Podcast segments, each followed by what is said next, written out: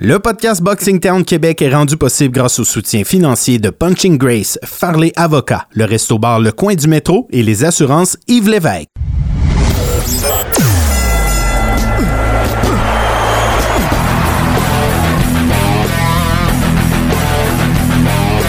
Vous écoutez le podcast Boxing Town Québec.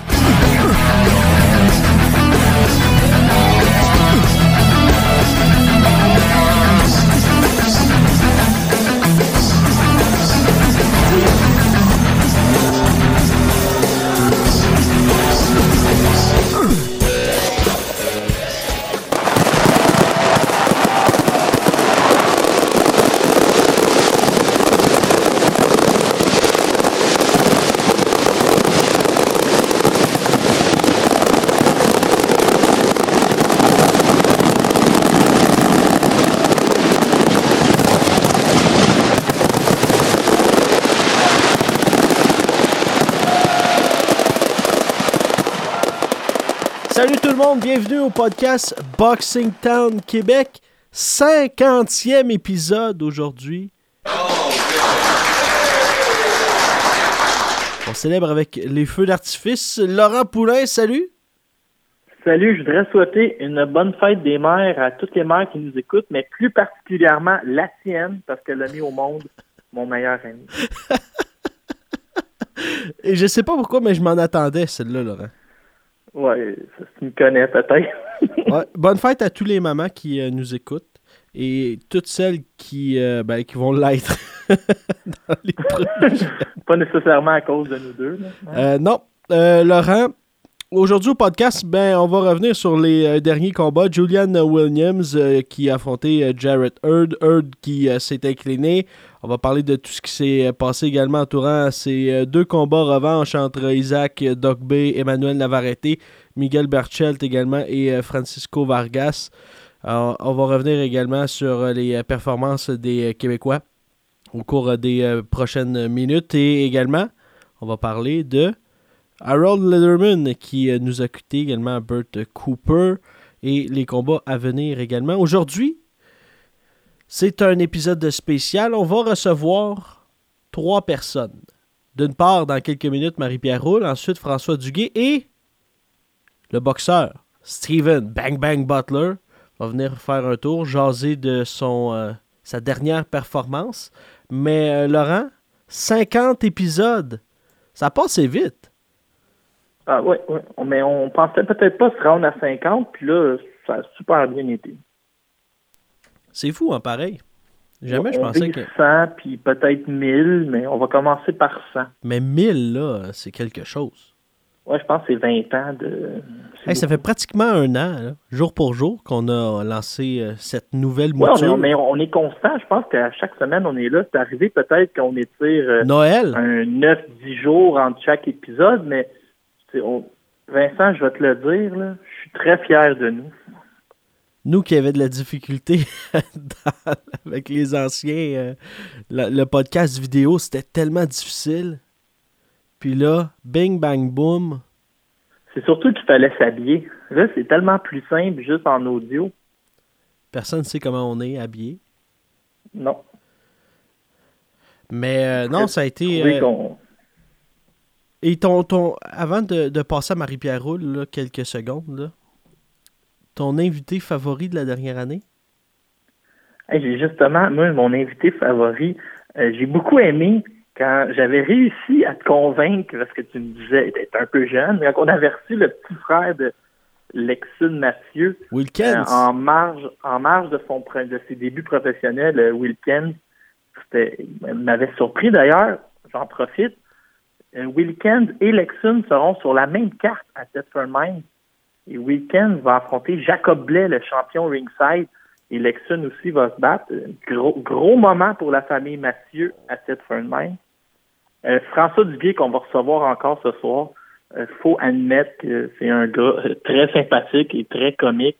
Euh, deux qui me viennent comme ça à l'esprit, mais je te dirais que tout le monde qu'on a reçu sont très sympathiques. Hein, les gens, le monde de la boxe est gentil, le monde de la boxe est accessible et rares sont ceux que je te dirais que j'aime pas recevoir. Tu sais, je vais t'en nommer un autre.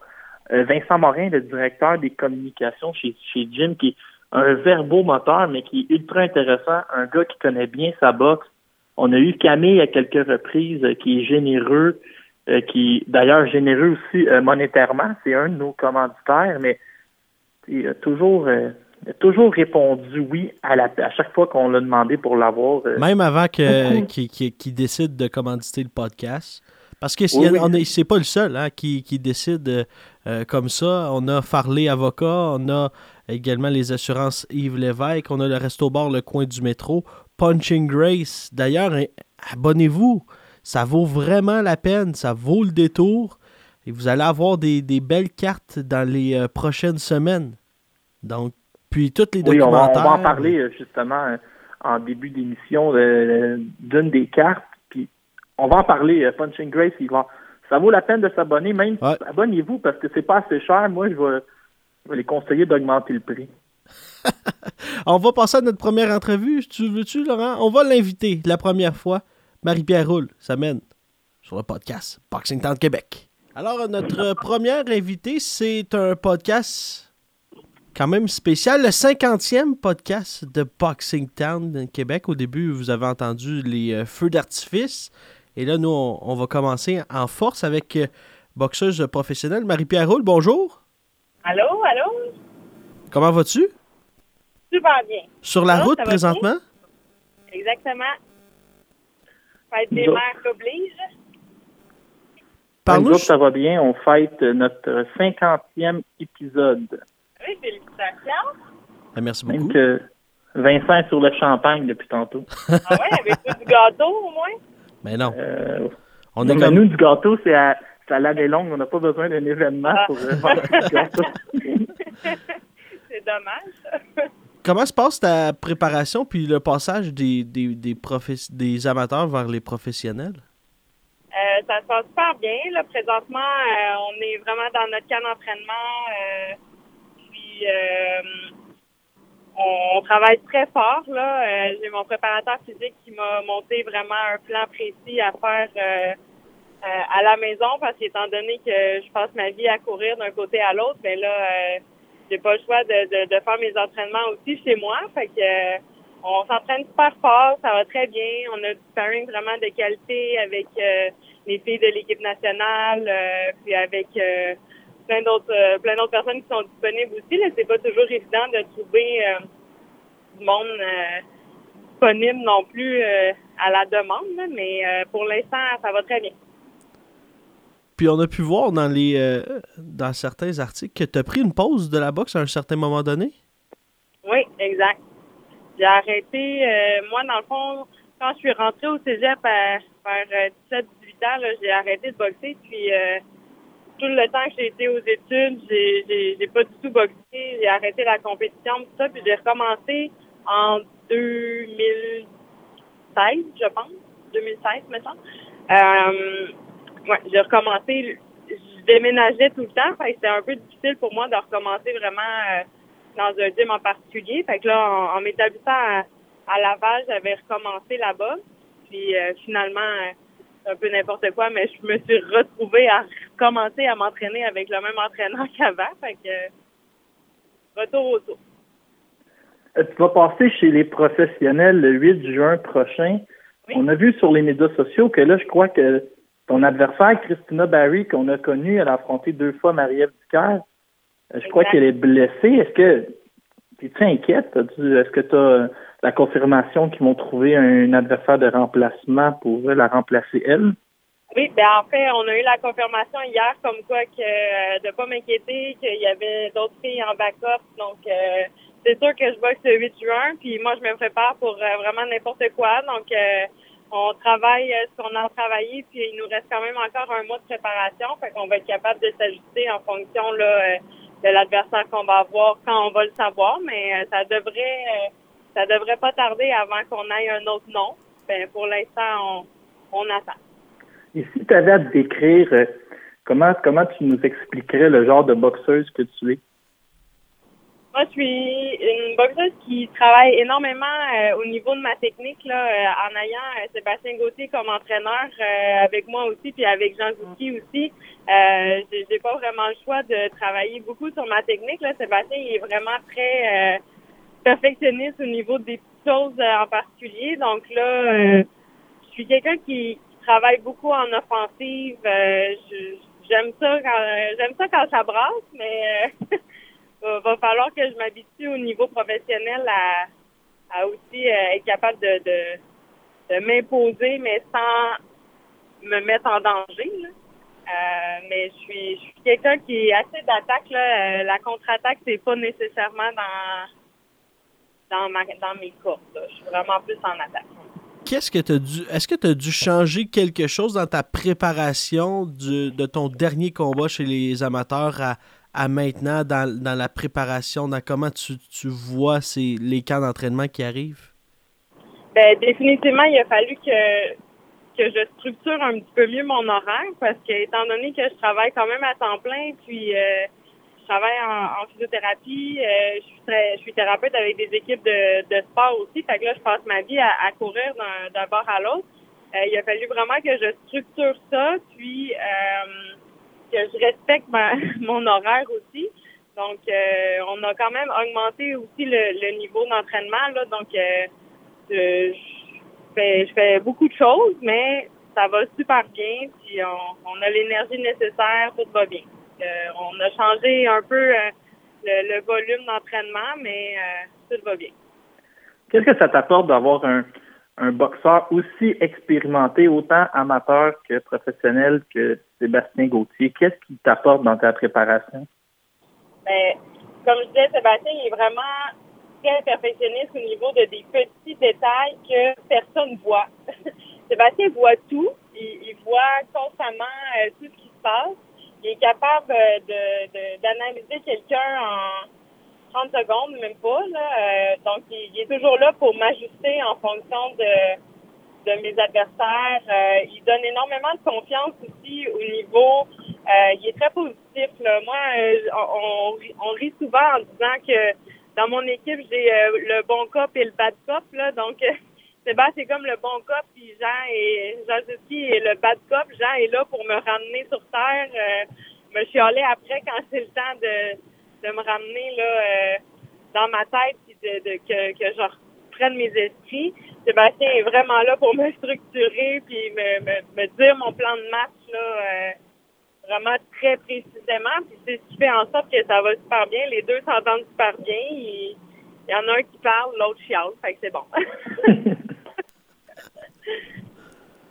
Puis, euh, est-ce que tu sais, est-ce que tu as des noms déjà en tête euh, que tu aimerais affronter ou que tu sais que dans les prochains combats, de, un nombre de combats également que, que tu. Qu'est-ce que tes objectifs à court terme en boxe professionnelle? Ben, on, commence vraiment. Moi, je veux vraiment focuser un combat à la fois. Là, euh, c'est sûr qu'on a peut-être des projets éventuellement, mais je veux vraiment y aller un combat à la fois. Je veux pas mettre trop, euh, trop de choses dans ma tête en ce moment. Je vais vraiment focuser sur le combat qui s'en vient, mais euh, décidément, Sébastien, son objectif est pas que je monte de catégorie, mais plutôt que je descende peut-être éventuellement. Donc, euh, on va voir comment ça va aller une étape à la fois, puis euh, je, vais, je vais monter les, les échelons une étape à la fois, mais euh, j'ai pas de nom précis que je peux te dire là présentement parce que ça va vraiment dépendre de comment tout va, se dérouler là, euh, au fil des combats. Mais tu es capable de descendre de poids. On t'a vu chez les amateurs euh, quelques occasions à 141, à 150, à 155 aussi. Donc, tu es capable de. de c'est quoi le plus bas que tu peux descendre selon toi? Ben, là, présentement, on vise. Euh, mon combat est supposé être à 147 livres. Fait je te dirais que ça fait assez longtemps que j'ai pas fait ce poids-là. Normalement, mes compétitions étaient vraiment tout le temps à 152. Nous autres aussi, ça fait longtemps. Euh, mais tu manges du gâteau tout le temps, c'est sûr. euh, mais d'après moi, avec un, bon suivi, puis j'ai vraiment euh, quelqu'un de, super bien placé pour m'aider là au niveau de mon alimentation. Ça va super bien avec lui. mes dernières compétitions, c'est lui qui m'a suivi, puis tout ça. Fait ça va vraiment dépendre de lui à quel point il pense être capable de me descendre. Mais je pense que 140 pourrait être envisageable. En bas de ça, ça me surprendrait. J'ai quand même euh, une bonne masse, là, mais euh, je pense que 140, ça pourrait être le plus bas, mais peut-être à un petit peu plus long terme. Là. Pas, pas euh, du jour au lendemain, mais je pense que ça pourrait se faire. Ça te tente pas de descendre au poids à Kim Clavel? Ah non, je pense pas. le poids, je pense que c'est le, poids minimum à 105 livres. Mais, merci, Marie-Pierre. Tu une de, on va le dire, tu es une de nos préférées. Ah. Puis on, c'est un peu pour ça qu'on t'invitait euh, pour le 50e épisode. Tu es notre cadeau aujourd'hui. Ah, mais ça me fait plaisir. Puis euh, je suis bien contente d'avoir l'occasion de vous parler. Puis lâchez pas, 50, 50e épisode, j'espère que vous allez vous rendre à ça. C'est dans les objectifs. vous allez me réinviter, Oui, on t'invite à chaque 50e. c'est bon, ça. Faut que je continue encore un bout, mais c'est bon. Merci à toi. Merci, pour on te regarde le 8 juin. Excellent, merci. Alors voilà, c'était Marie-Pierre Roule, notre première invitée de ce podcast 50e. Et on va passer à un autre favori de ces dernières 50 épisodes. L'entraîneur de boxe réputé internationalement, François Duguay, salut! Salut, comment ça va les gars? Ça va super bien, toi? Très bien. Beaucoup de pression parce que tu es, un de nos favoris. Il va falloir que tu livres la marchandise. Oh, calique. je, vous livrerai, je vous livrerai un moment donné une caisse de pizza à Resto ah, Ça, c'est la meilleure pizza, hein? Faut le mentionner, moi puis Laurent, quand on, mange la pizza, c'est la Resto Pizza. Ouais, Yes. Elle est disponible un peu partout au Québec également. Euh, Frank, parle-moi de ton expérience à l'UFC. Comment c'était d'être dans le coin de Marc-André Barrio, d'entendre la foule? Parce que dans l'octogone, il l'entendait peut-être pas, mais toi, dans le coin, j'imagine que c'était bruyant. Ah, écoute, c'était vraiment, vraiment, vraiment quelque chose. Je pense que la foule, ce que la foule a embarqué pour un de mes combattants, qui, autant que ça, c'est quand Pierre-Olivier Côté s'était battu pour son championnat IBF intercontinental euh, le, 5 mai 2012. Quand il s'est battu contre, euh, contre Terron, qu'on l'avait arrêté, on a gagné un ceinture au deuxième round. Ça ressemblait pas mal à ça, le feeling, là, fait que c'était vraiment très bien.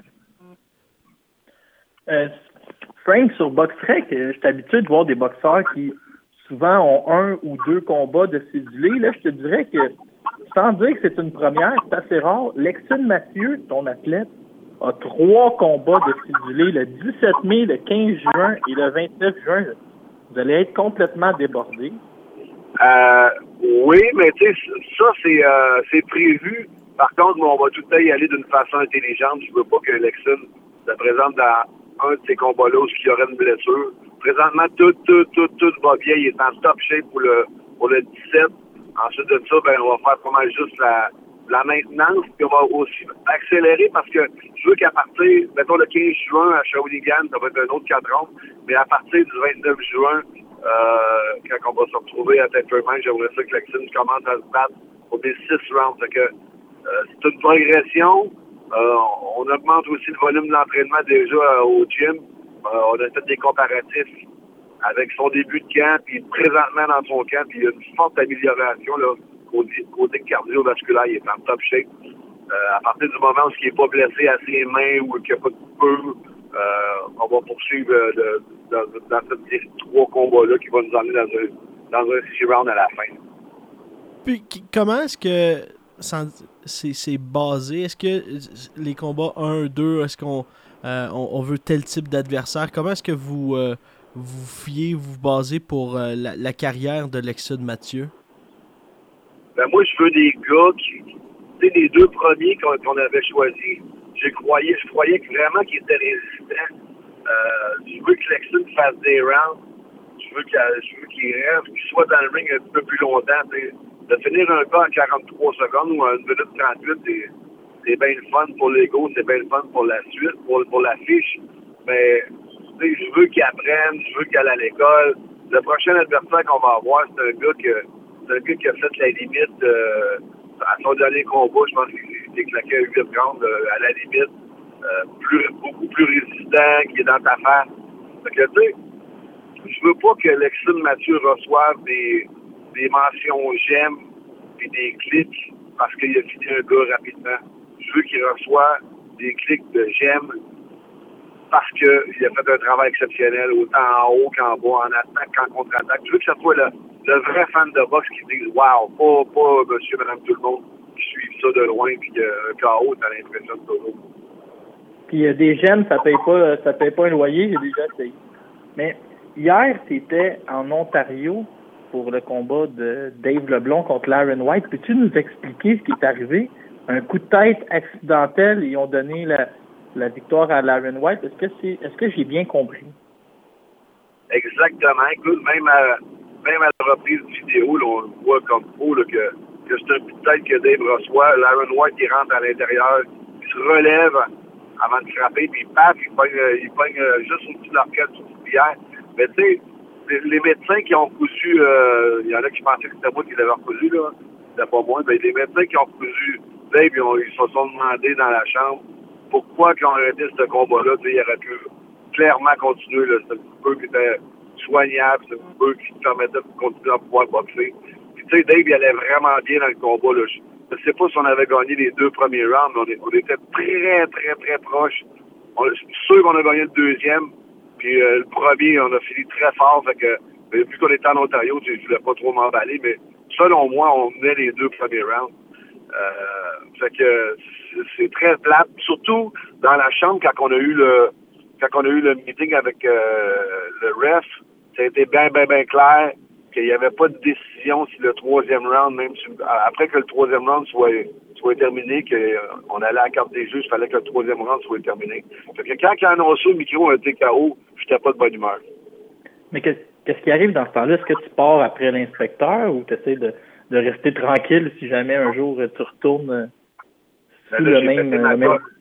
Ouais. J'ai pété un peu, j'ai pété un peu ma coche sur le ring, là, euh, au président de la commission, puis l'arbitre qui était à sa côté de lui.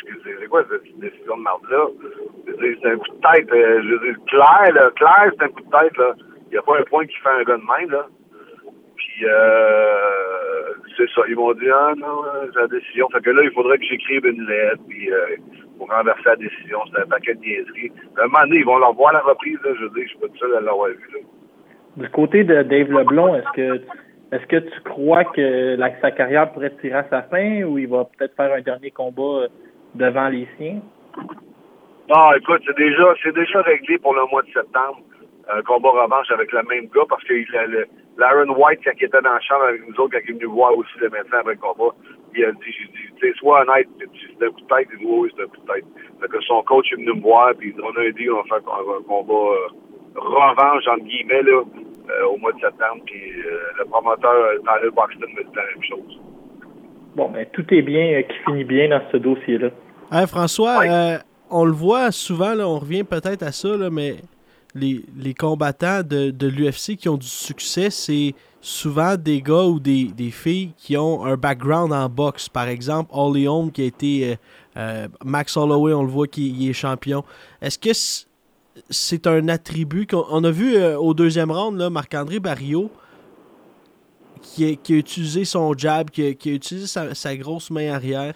Est-ce que c'est sur quoi vous, vous travaillez en boxe qui, euh, qui devienne, sans dire un boxeur, mais qui devienne quelqu'un qui, qui, a des attributs relativement solides en boxe?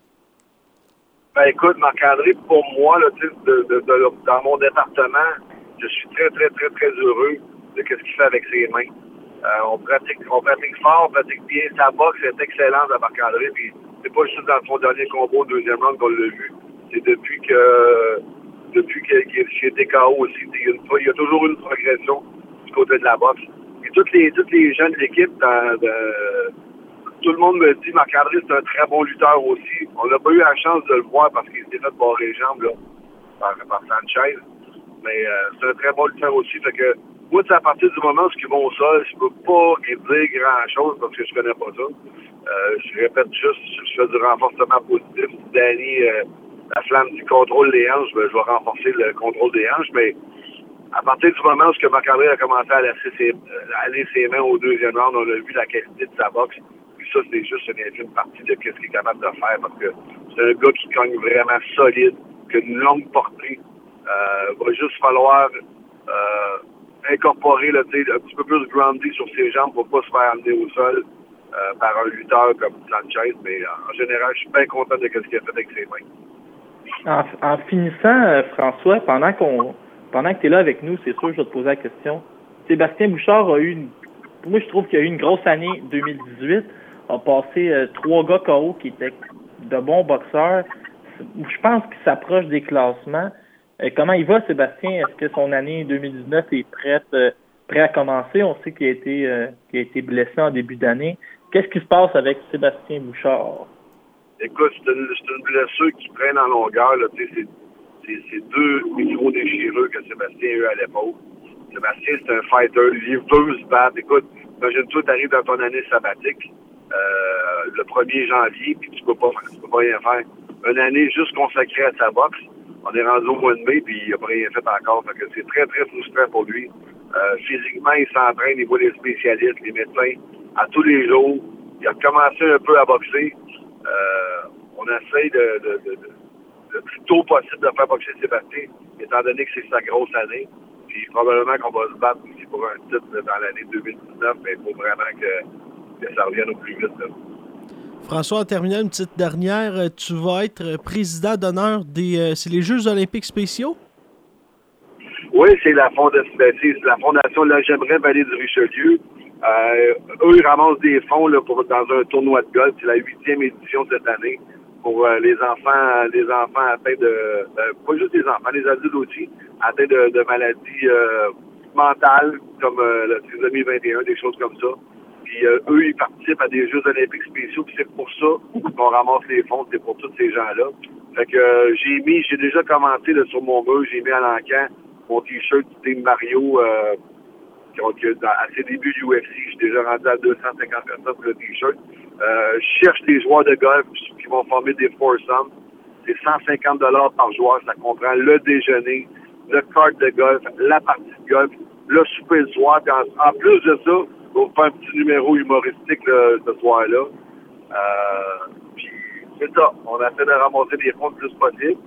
Euh, c'est sûr que je vais mettre d'autres choses à l'encan aussi. Là, j'ai euh, le t-shirt aussi de Lexine Mathieu que je vais mettre à l'encan bientôt.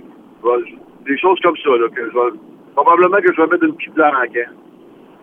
François Duguay, merci, beaucoup d'avoir pris des minutes pour nous parler. Puis c'est sûr qu'on se reparle bientôt. Hey les gars, félicitations pour votre émission. Puis euh, on va s'en reparler, oui, c'est sûr, on va s'en parler bientôt. On va se voir la semaine prochaine à Montréal. Puis aussi, euh, il y a Sean Miller là, qui, qui, qui talonne, il veut absolument que je le coache le lendemain euh, au Nouveau-Brunswick, euh, pas au Nouveau-Brunswick, mais à Nouvelle-Écosse, à Sydney, Nouvelle-Écosse. Et c'est bat en, championnat WBC inter- international avec Ryan Rosicki. Fait que je vais peut-être me retrouver là aussi le 18. On va reparler de ça. Parfait. Merci. All right, les boys, ciao! Alors, notre prochain invité a remporté son dernier combat, combat par décision partagée à Las Vegas. Steven Bang Bang Butler, bonjour. Salut, salut les gars, ça va bien? Ça va super bien, toi? Ça va super bien, merci. Comment tu as vécu ce, ce combat à Las Vegas? Ah, ça a été un combat, un, un gros combat d'expérience, mais derrière tout ça aussi, un premier combat à Vegas euh, où on a appris beaucoup. Puis euh, c'est un combat, un combat complet là, où tu apprends de tout dans, dans un combat comme ça. Puis, est-ce qu'il y avait un stress au, au niveau de c'était ton premier combat avec Golden Boy, premier combat euh, à Las Vegas? Il y avait beaucoup de monde qui regardait. Comment te, te- te- te gérer tout ça? C'était pas un, stress euh, que j'avais de supplémentaire. Euh, C'est sûr que c'était un, gros combat, puis on était prêt pour ce combat-là. Mais je peux vous dire, c'était spécial. Euh, on est arrivé là-bas lundi, on se battait jeudi, le changement horaire, toute euh, l'adaptation pour, euh, pour le combat. euh, tout, tout, tout, tout se produit un peu à la dernière minute, au, au point qu'on y croyait vu. Mais on a su gérer ça comme des professionnels. Puis je pense qu'on va apprendre euh, davantage pour une première fois à Vegas.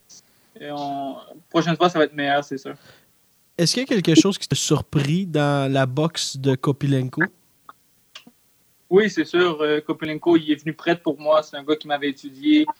euh, pas qu'on l'avait sous-estimé, mais pour, pour Polenko, quand on regarde les combats sur, sur YouTube, c'est pas le même gars qu'on a vu devant moi jeudi, le 2 mai à Vegas. c'est un gars qui avait une, très bonne défensive, puis il gérait très bien sa distance. Tandis que quand tu regardes les, combats, les combats de lui sur YouTube, il, a les mains larges, il néglige un peu un peu, de tout. Vu qu'avec moi, il savait que j'avais une ordre de frappe et qu'il négligeait rien. Puis ce qui, qui m'a déconcentré un petit peu, je peux dire, même en début de combat.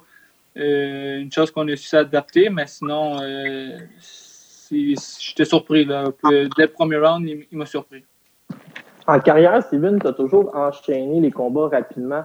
Est-ce que l'inactivité a peut-être joué contre toi? Le cinq mois et demi, je pense, sans te battre, c'est pas habituel. Étais-tu un peu rouillé en début de combat? Oui, oui, euh, j'étais beaucoup rouillé même. Euh, je cherchais des repères des fois. Euh, c'est sûr, cinq mois et demi pour un gars qui se boxe à chaque mois, chaque deux mois, ça, fait un peu, un peu beaucoup. Puis c'est le fait de justement les cancellations. Je suis supposé me battre le 16, mars au casino. On a eu l'offre de Golden Boy qu'on peut refuser, c'est pour ça qu'on a décidé de faire ça. Mais un peu plus, peut-être qu'on aurait dû se battre le 16 mars à la place du 4 mai, même pour la bourse et pour la visibilité, euh, le 2 mai, excuse. Euh, on, a, repoussé plusieurs camps d'entraînement accumulés ou que justement, depuis le 24, 24 novembre, mon dernier combat, puis euh, c'est presque trois camps d'entraînement dans un qu'on a fait pour un combat. Fait que oui, il y avait un peu de rouille derrière tout ça. Puis comment tu as apprécié le travail de Jean-François Bergeron, le senti calme, même quand tu as, été touché au corps? Euh, on a senti vraiment Jean-François Bergeron très calme dans ton coin. Est-ce que c'est ça qui t'a, sans dire, puis tout ce qui, le discours qui s'en est suivi, est-ce que c'est ça qui t'a donné la force pour revenir puis terminer le combat sur tes deux pieds? Euh, je peux dire qu'est-ce qui m'a donné la force, c'est euh, Jean-François Bergeron, oui, mais c'est pas son calme. C'est quand il m'a dit tu boxes, tu boxes pour ta famille, pour ton gars, pour ton autre gars qui s'en vient. Let's go, il nous faut ce round-là au dixième round. M'a rentré un peu dedans, qui est venu chercher mon caractère, ça a fait en sorte que justement j'ai pu finir le, combat en, force comme si j'avais jamais pris de, body shot du combat. Euh, une chance derrière tout ça aussi, j'étais dans une forme exceptionnelle parce que un coup au corps comme ça, c'est quand ça donne un bleu en fin de combat, là, je pense qu'il y en a un sur dix qui s'en remet. Puis euh, j'ai démontré que j'ai démontré beaucoup de caractère. Euh, mais c'est Jean-François qui est venu le chercher, ce caractère-là, justement. À quel point ça. Oui, vas-y, Laurent. Steven, je, je regarde Boxrec qui est classé 28e. Tous les boxeurs qui sont autour de toi ou, ou devant toi sont plus âgés que toi. Tu es de loin un des plus jeunes. Tu as encore de l'expérience à aller chercher. Est-ce que c'est quelque chose qui pourrait t'intéresser de donner une revanche à Kopilenko? Ah oui, sans problème. J'en ai même déjà parlé à Camille. Euh, lui, il demandait une revanche. J'ai dit, si euh, moi, ça me dérange pas, si on, me rappelle pour la revanche, tu peux checker avec Golden Boy, on lui redonne sa revanche. Puis cette fois-ci, je vais l'arrêter. Puis euh, il me surprendra pas une deuxième fois, là, c'est sûr. on va venir encore plus méchant, mais quand Camille, il me, semblait dire que c'est un combat d'expérience. Puis si ça la donne, ça la donne, mais je penserais pas que Golden Boy va aller dans cette direction-là. On va, on va checker les options euh, pour boxer en septembre à août. Puis si ça donne que c'est lui, euh, moi, je serais bien content pour, euh, pour l'arrêter cette fois-ci. À quel point, sans dire que tu as été pas blessé, mais à quel point ça, ça fait mal ce coup-là, le coup au corps de Kopilenko? Mais c'est un coup qui, honnêtement, moi, j'ai regardé le combat au moins 12 fois. J'ai regardé le combat, j'ai regardé le combat. Sa stratégie, c'était ça, justement, de m'affaiblir au corps puis d'essayer d'aller placer son coup au corps. Euh, c'est un gars de 170 combats amateurs, 30 combats professionnels. C'est un gars qui avait de l'expérience, puis il a préparé son coup au corps, fait que je lui donne crédit. Euh, ça fait un bleu. Tu vois, il m'a pris, euh, pris avec plusieurs shots auparavant où que j'étais capable. je le sentais qu'il me touchait, mais c'était pas des coups justement qui a pu me faire euh, plier les genoux. Mais en début, en début de huitième round, boum, il m'a check un coup flush. Je l'ai senti, OK. Puis là, il m'a retouché avec un autre coup flush où que là, euh, mes jambes ont. J'ai fait une grimace, puis là, lui, il s'en est aperçu. Puis quand il est venu foncer sur moi, je lui ai donné comme. je voulais l'accrocher, puis boum, un autre coup au corps. ce qui a fait en sorte que j'ai mis mon genou à terre, mais c'est venu instinctivement. C'est pas moi qui ai voulu mettre le genou à terre. Moi, j'aurais resté debout. C'est un coup au corps, ça pardonne pas. C'est il y a beaucoup de monde qui dit je préfère prendre des coups à la tête que des coups au corps. Des coups au corps, ça fait mal. Puis c'était la première fois justement que je prenais un, un body shot, autant en sparring qu'en combat. C'était la première fois que je chantais, c'était un, choke au corps. Puis euh, ça fait mal, ça fait mal. Euh, il faut que tu cherches ton souffle. Euh, mais je pense que j'ai bien réagi au niveau de ça, comme si c'était pas la première fois que ça m'arrivait, malgré que c'est la première fois qu'il m'arrivait. J'ai pris mon temps de me relever, j'ai resté à genoux, je, suis resté avec un genou à terre, j'ai pris ma respiration, j'ai attendu le compte de 6, je me suis levé debout. j'ai perdu le round. fait que j'avais ça me servait à rien de me lever puis utiliser mon orgueil et essayer de me battre avec. Le round est déjà perdu 18. Hmm. J'ai pris le round en récupération. Euh, j'ai utilisé mes petits, mes petits tactiques de jeune vétéran. J'ai craché mon mode piece. Euh, je pense que ça ça m'a démontré euh, de l'expérience quand même que, que, j'avais derrière la cravate. Et euh, Steven, on a posé la question si, on, si les gens avaient des, questions pour toi sur euh, le groupe Passion Box. Puis, euh, qu'est-ce que l'une des questions qui revenait, c'est qu'est-ce qu'on apprend dans l'adversité, dans ce, dans ce combat-là? Qu'est-ce que tu as le plus appris? Ah, j'ai appris, c'est un combat complet, là, vraiment. C'est la première fois que je faisais un, un 10 rounds complet ou que c'était un 10 rounds difficile. On va avoir beaucoup de choses à travailler. quand ça va bien, puis ah, ça va bien, euh, le monde dit ah, c'est une superstar, futur ci, futur ça. Quand ça va mal, le monde commence à, critiquer puis à voir les, défauts. Mais nous, dans la, dans la victoire comme dans les défaites, on est tout le temps en train de chercher les négatifs. Euh, ce qui est le fun avec mon équipe, on cherche la perfection. Puis c'est des combats comme ça qui nous démontrent qu'on a encore beaucoup de travail à faire, on a encore beaucoup de polissage à faire. Euh, je suis un gars qui cogne fort, je, suis talentueux, je commence à, à m'améliorer beaucoup au niveau technique on a encore d'autres choses à améliorer pour, euh, pour battre les Canelo, Jacob. Puis on y croit qu'on va, va être capable de, de, faire toutes ces atouts-là. J'ai 23 ans, les autres, ils ont, 30 ans. si tu me donnes 7 ans d'entraînement, crois-moi que ça va être la même chose. Quand moi, je vais avoir 30 ans, les gars de 23 ans, ils vont avoir encore du chemin à faire. C'est tout à fait normal.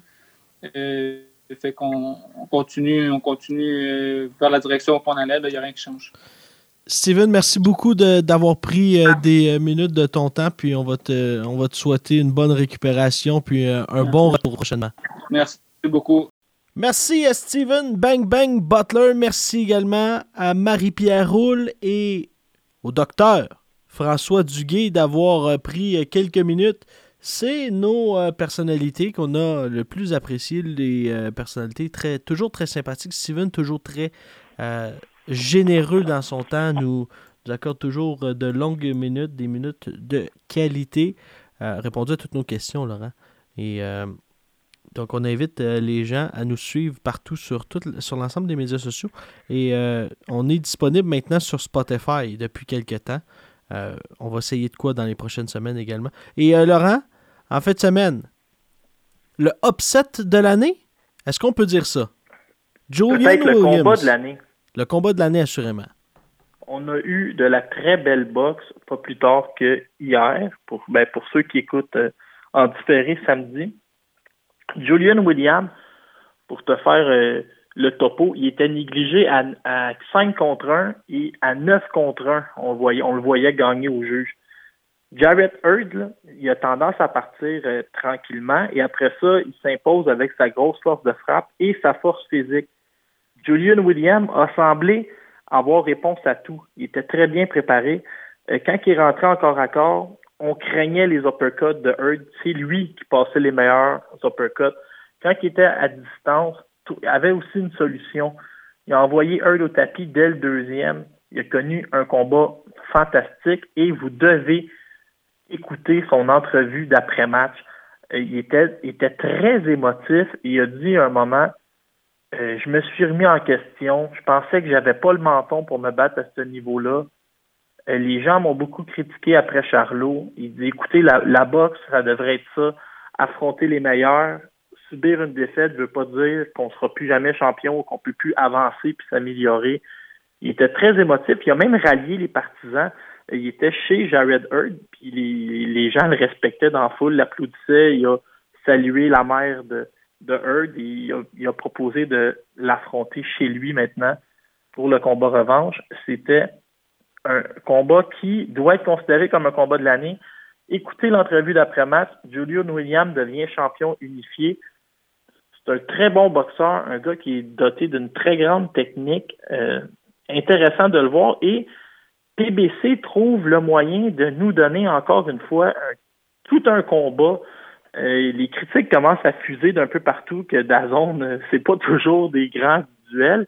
Et là, PBC, avec sa formule sur Fox, trouve le moyen de livrer la marchandise. En demi-finale, Vincent Matt Korobov l'emporte par décision partagée.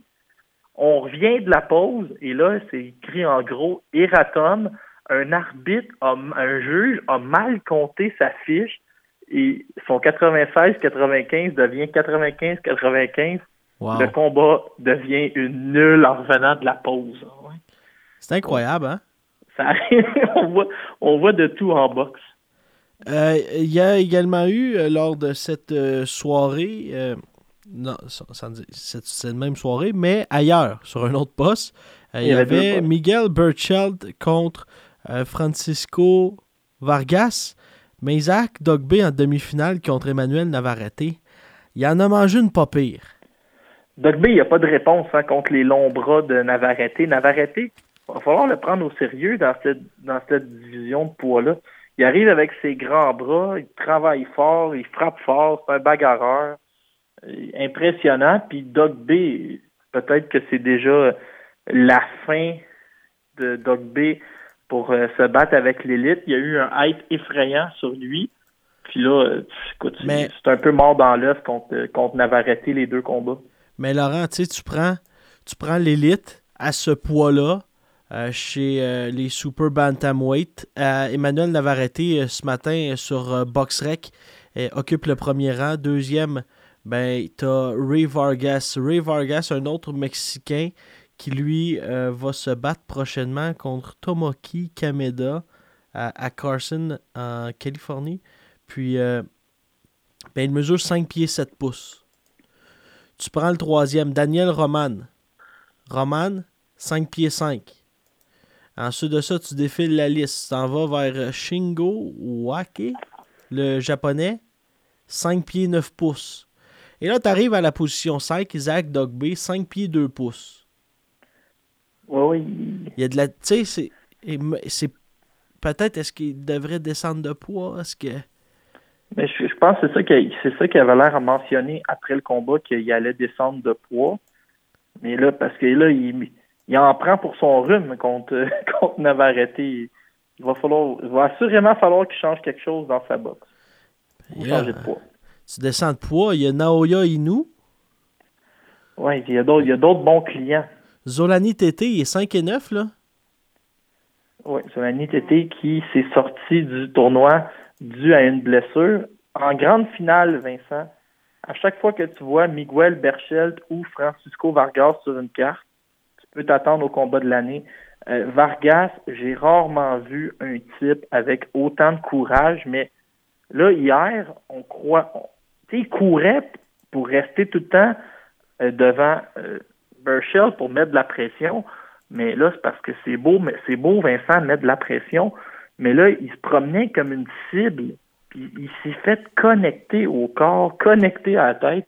Puis euh, le, euh, le- le pas le juge, l'entraîneur de Vargas, le vétéran Joël Diaz, après, je crois que c'est après le cinquième ou le sixième, il a dit tu sais, à Vargas, écoute, euh, ça va faire, là. Tu T'es t'es coupé, t'es en train de manger toute une raclée. Euh, Miguel Berchel, ça s'en vient impressionnant chez les 130 livres. Euh, J'ai envie de rêver de le voir contre euh, Gervonta Davis ou Tevon Farmer, mais ça va être difficile avec euh, le contrat de télévision. Mais Miguel Berchelt, euh, impressionnant, un gars qui frappe fort, euh, euh, juste une façon de boxer, c'est par en avant sans arrêt. euh, puis en- il se soucie à peine de sa défensive en se disant que son menton va tenir. Euh, Miguel Berchel, c'est du bonbon pour la télévision. Ouais. Puis, euh, mais euh, Laurent, on a eu une belle soirée au moins. Oui, on a eu deux Québécois à l'œuvre cette semaine. Oui, il y a eu Rudy Pierre-Paul, dont le combat était filmé sur la page Facebook de Boxing Town Québec. Il y a eu aussi Dave Leblon. On en a parlé tout à l'heure avec son entraîneur François Duguay. Oui, vous allez entendre François Duguay vraiment nous raconter le récit un peu de ce qui est arrivé. Du côté de Rudy Pierre-Paul, défaite de 190. Euh, j'ai pas écouté le combat. Si je me fie aux propos de Yves Lévesque, on a toléré euh, beaucoup d'accrochages et le combat pourrait être différent au Québec. Euh, je vais être honnête avec vous, je viens de le dire, j'ai pas écouté le combat, mais j'ai l'impression que quand tu perds 190, je vois pas qu'est-ce que le changement de province pourrait changer. Mais Yves, tu m'expliqueras ça, mais, que je te lâche un coup de fil. Euh, également, dans les euh, nouvelles, les euh, décès de Harold Lederman et Bert Cooper. Lederman, c'est quoi? C'est plus de 1000 combats, je pense, jugés. Oui, je vais commencer avec Bert Cooper, qui est un, gars qui était âgé de 53 ans. Il, est mort du cancer du pancréas. Et là, je lisais un peu sur le cancer du pancréas, Vincent. Tu ne souhaites pas ça à ton pire ennemi. Il paraît que c'est douloureux euh, terriblement. Ça a été le premier à envoyer euh, Evander Holyfield au tapis. Il a brassé Holyfield, puis après ça, il s'est fait terminer euh, par Holyfield, mais il, a vraiment fait peur à tout le monde parce que là, Holyfield était vraiment en danger. Il a, il a fait un combat qui est un classique contre Michael Mower à Atlantic City. Il a affronté à peu près tout le monde. Euh, malheureusement, on le connaît aussi pour euh, des problèmes de, cocaïne. Il a testé souvent à la cocaïne. Il était, il avait une addiction. Et il a commencé euh, le début de sa carrière. Il était entraîné mm. par le légendaire Smoking Joe Fraser. Encore récemment, il s'est battu Contre Louis Ortiz? Louis Ortiz, en son dernier combat en carrière en 2012, il a pris sa retraite avec une fiche de 38 victoires, 25 défaites, 31 KO. Et je vous le dis, là, cette semaine, si vous avez du temps libre, gâtez-vous et écoutez les combats. Son combat contre Evander Holyfield et son combat contre Michael Maurer. Deux classiques et vous allez voir c'est quoi un véritable guerrier. Et euh, Laurent, il a déjà perdu contre Mike Weaver. Pas ton joueur favori de la Ligue nationale. Je me rappelle de. Pas celui qu'on a échangé, qu'on est allé chercher pour un, choix de cinquième ronde. Euh, dans les décès, il y a eu également euh, le décès de Harold Lederman. je crois que Harold Lederman, on va toujours se souvenir de lui pour nous autres, surtout à notre âge, pour les cartes en bas d'écran. Euh, il a fait une, une run de, de plus de 40 ans sur HBO. Un juge euh, très respecté. Il a été intronisé au Temple de la renommée en 2016. C'est Lou Dibiela qui a annoncé son décès. Lui aussi, c'est des suites du cancer. Et, euh, il était aimé pour, parce que c'était un gars honnête. Il disait ce qu'il avait à dire dans ses analyses. Il avait une des plus belles personnalités du monde de la boxe. Il, est souvent reconnu comme l'ultime bon gars euh, du monde de la boxe. Sa première carte sur HBO en 86 s'est retiré de la euh, s'est retiré du juge comme juge en 99. Euh, je crois qu'il a commencé à juger, si ma mémoire est bonne, en 1967. ce qu'on sait moins de lui, c'est qu'il a, il a passé toute sa carrière il y avait une pharmacie. Tout, il a gardé toujours sa licence de pharmacien et il travaillait dans sa pharmacie à New York euh, la semaine et il s'occupait de HBO en soirée ou la fin de semaine. Donc, euh, aussi un pharmacien dans la région de New York. Une centaine de combats de championnat. Euh, c'est ça, il a commencé à juger en 67. Reconnu, on va toujours se rappeler de lui pour son charisme et c'est un peu lui qui a qui, a, préparé les, pas préparé, mais orchestré les années glorieuses de HBO avec, euh, on peut penser à Jim Lempley, Larry Merchant, Foreman, Emmanuel Stewart. C'est lui qui complétait l'équipe. Et euh, c'est un gars qu'on n'oubliera jamais, Vincent. Oui, c'est 386 combats en carrière. Oui, 100 combats de championnat du monde. C'est quand même impressionnant. Hein? la, sa fille Julie a suivi aussi euh, ses traces. Quand on, souvent, ils vont nous montrer le Letterman Card, mais maintenant, depuis 99, euh, c'est Julie. Et euh, sa dernière présence au Canada? Oui, il était venu au Canada, juge? je pense. Mais... En 1983, Ouais. à Halifax, Roddy McDonald contre Marvin Camel. Aucune idée des deux. Non, en, en 83, euh, on n'avait pas encore beaucoup de mémoire. Euh, Étais-tu né? Non. Hein? Oui. Février 82, ici, Vincent. Beaucoup d'expérience. L'expérience en tant que telle, Laurent, il l'a. Euh, Keith Oh, Thurman, va-t-il avoir suffisamment d'expérience pour battre Manny, Pac-Man, Pacquiao? Et ce Pacquiao, sans dire qu'il y a euh, comme un chat, il y a 9 vies. Il est rendu à 40 ans et là va obtenir un combat de championnat du monde, la WBA, contre euh, Keith Thurman. Mais c'est rendu, quand tu t'appelles Manny Pacquiao, puis même quand, sans dire Keith Thurman, mais quand c'est contre Pacquiao, on se fout pas mal des championnats. Ça va être un pay-per-view. Et Vincent, que je sais pas si j'ai le droit de dire ça, mais c'est peut-être le dernier grand combat de Manny Pacquiao. Tu à un moment donné, tu peux étirer la sauce, mais il est rendu à 8. Il y a 7 défaites, il y a deux combats nuls. Il, est encore crédible, mais là, est-ce que est-ce que j'avais pas, pas, que je redoutais, mais je me disais un jour, est-ce que Manny Pac- Pacquiao va aller affronter l'élite, passer 35 ans? Euh, Adrien Brunner, ça a passé. Lucas Matisse, il était pas très bien entraîné. Jesse Vargas, c'était pas un grand boxeur. Timothée Bradley, écoute, c'est un gars qui vient des 135 livres. Ouais, On a mais Bradley, il l'avait battu clairement. Oui, oui, oui, mais tu sais, c'est- c'est un- c'était un petit, c'était pas un gars qui était reconnu pour sa force de frappe. Oh. Là, il s'en va jouer dans il s'en va jouer dans l'élite euh, des 147 livres. Il, tu sais, il y a Spence, il y a, il y a assurément Terence Crawford, mais le troisième, c'est Keith Thurman. Keith Thurman qui a, qui a toute une claque, qui est un bon boxeur.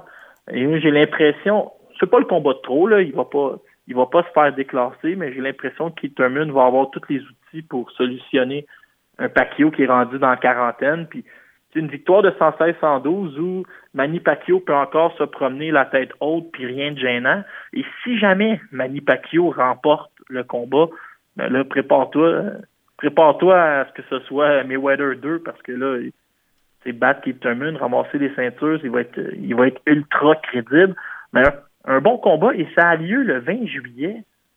Ça m'a déçu un peu. C'est la même journée que euh, Oscar Rivas contre Dillian White, mais probablement, tu sais comment c'est, ça va avoir lieu à 6 heures en direct de l'Angleterre et là, on va souper au coin du métro et attendre que l'autre gala commence. Donc, ça va être une grande journée de boxe le 20 juillet prochain.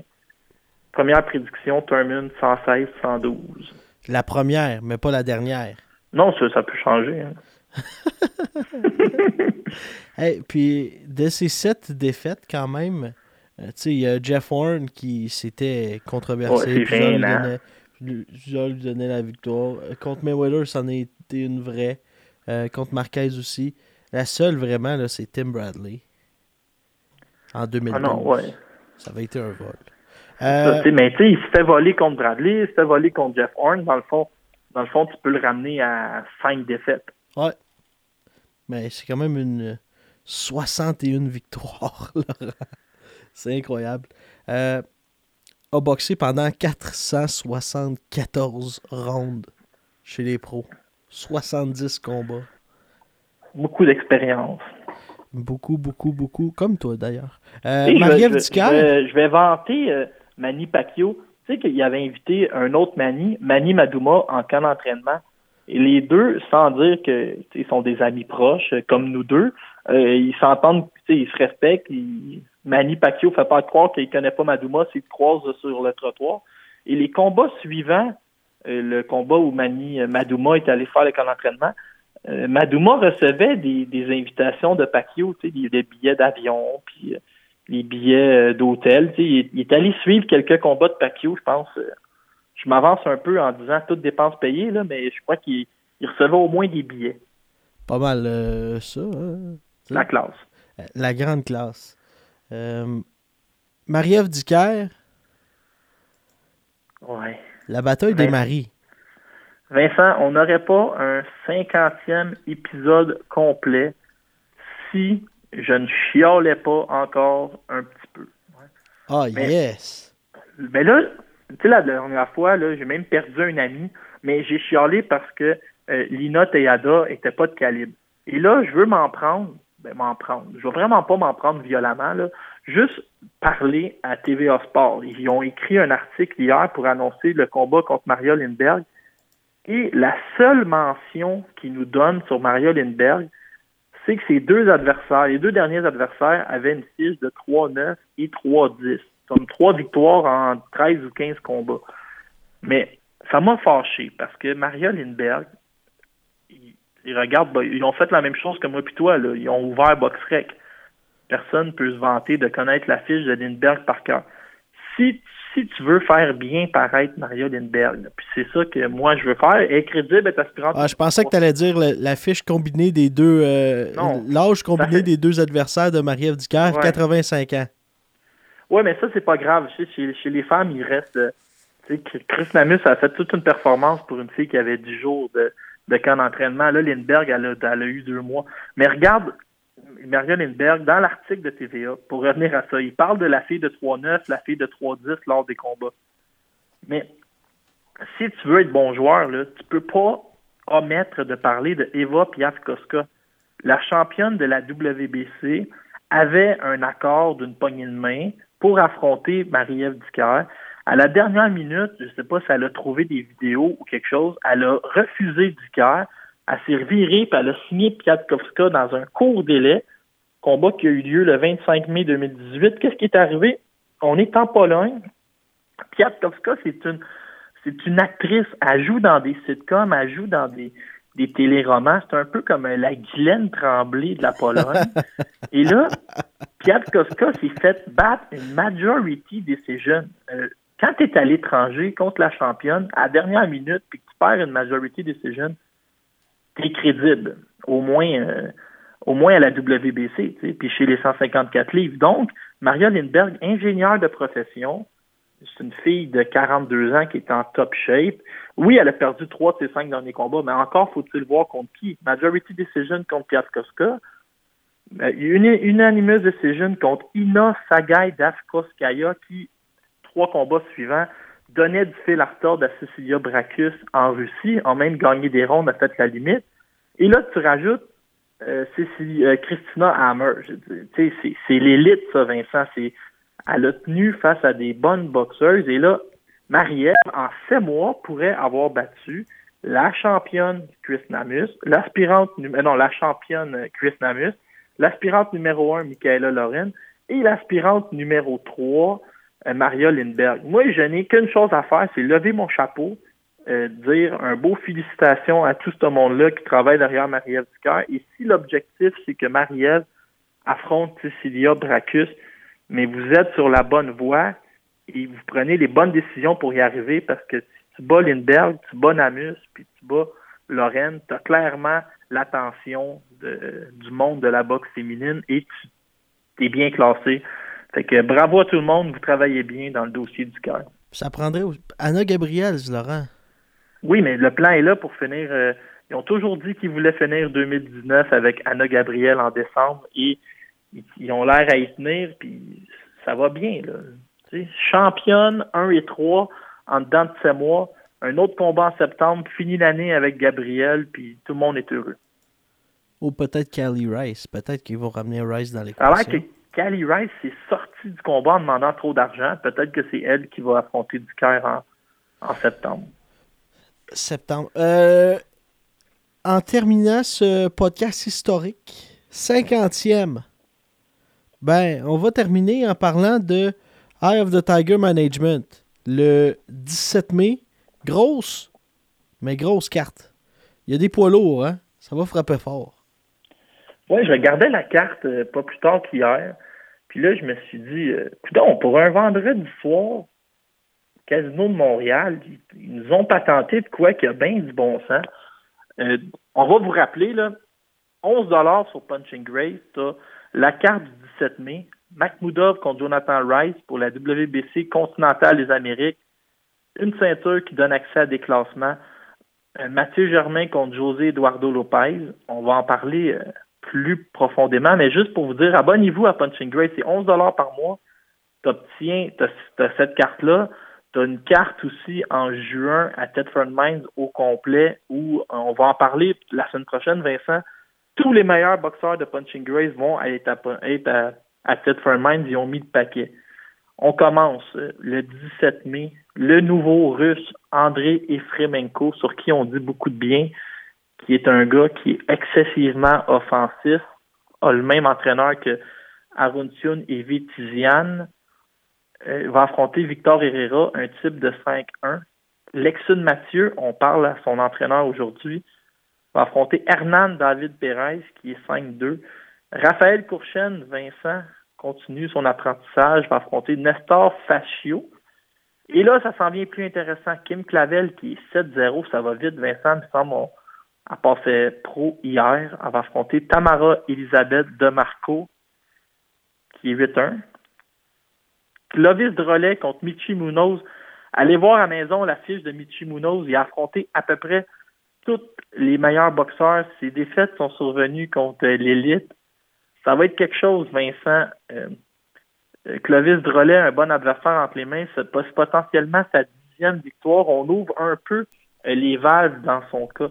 Aruntiun Avetizian, qui est un russe de 12-0, lui va affronter César Hernan Reynoso, qui est ce gars-là qui a résisté à tout le monde en boxe professionnelle, qui a fait un combat où il a vu la limite contre Nurzad Zabirov. Intéressant la comparaison. Vincent, j'ai vraiment fait un sprint. Là. Bâtir, Bayev va affronter Louis Jésus Vidalez. Et Vincent, tu es toujours là? Toujours. Tiens-toi bien. Euh, tu sais que Eye of the Tiger sont souvent transparents puis ils n'ont pas tendance à, cacher les vérités. Ils ont dit, ils ont écrit sur euh, leur Facebook. Bâtir Bayev affronte Louis Jésus Vidalez un type que l'ancien entraîneur refusait qu'on mette devant Batir Jukenbayev. Je te laisse deviner qui était l'ancien entraîneur euh, visé ici. Va affronter euh, Jukenbayev, un Mexicain de 30 ans qui a une fiche de 13-6, mais les défaites sont survenues contre euh, de bons boxeurs. Ça va être intéressant. Batir, qui je crois est rendu 16e à, au WBC. Et là, Vincent, je sais que je vais te faire de la peine. Puis c'est la fête des mères, c'est la fin du podcast. J'ai pas le goût de faire de la peine à personne, mais j'ai pas le choix. Tenez-vous bien, Mathieu Germain est impliqué dans un combat très compliqué et je suis inquiet pour la suite des choses. José Eduardo Lopez Rodriguez, surnommé Piston, 29 victoires, 6 défaites, 2 combats nuls. C'est un type de 5 pieds 10 pouces. On sait que Germain n'est pas le plus grand. En 2000, en 2012, il se rendait en Ukraine affronter Victor Postol. On l'a connu, Postol est devenu champion du monde. Aujourd'hui, il est aspirant numéro 1. Il vient de, de battre un boxeur français. Il est en Ukraine contre Postol. Il gagne 4 ou 5 rondes, dépendamment de la carte des juges. Vous pouvez penser qu'il a quasiment gagné ce combat-là. Il s'en va au Mexique contre Humberto Soto. Humberto Soto, il été champion du monde pendant des années.